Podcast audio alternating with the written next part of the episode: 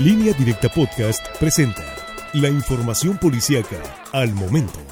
Soy Axel Avendaño y esta es la información policíaca más relevante de las últimas horas.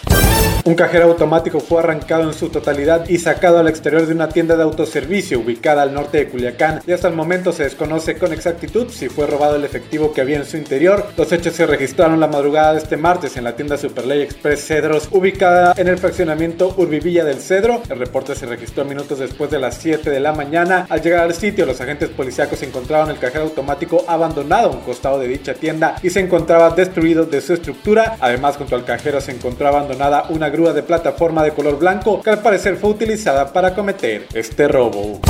El propietario de un puesto de comida rápida tipo sushi fue asesinado a balazos la noche de este lunes cuando se encontraba en su negocio ubicado en una de las principales vialidades del fraccionamiento Terranova al poniente de Culiacán. Las autoridades informaron que el fallecido fue identificado como Roberto Alonso de 37 años con domicilio en el fraccionamiento Danubio. El reporte se registró minutos después de las 11 de la noche. Según los informes, los vecinos del lugar escucharon varios balazos y al salir solamente alcanzaron a ver el cuerpo de la víctima tirado boca abajo en medio del establecimiento, pero los responsables no fueron localizados.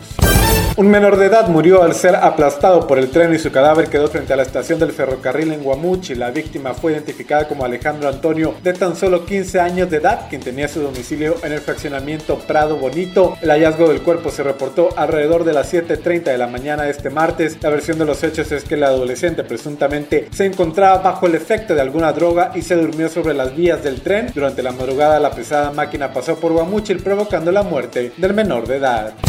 Dos niños de 5 y 10 años, así como un hombre y una mujer, resultaron lesionados luego de un choque entre una motocicleta y un automóvil ocurrido la tarde de este lunes en el fraccionamiento Prado Bonito de la ciudad de Los Mochis. Se informó que la motocicleta itálica circulaba al norte y un automóvil sedán circulaba en dirección al sur, ambos sobre el tren Mochicawi y al llegar al cruce con la calle Prado Bonito, el conductor del automóvil intentó dar vuelta hacia el oriente invadiendo el carril contrario. Tras el choque, los dos niños y el hombre que tripulaba la motocicleta salieron proyectados contra el pavimento y tuvieron que ser llevados a un hospital. Más información en línea directa portal.com.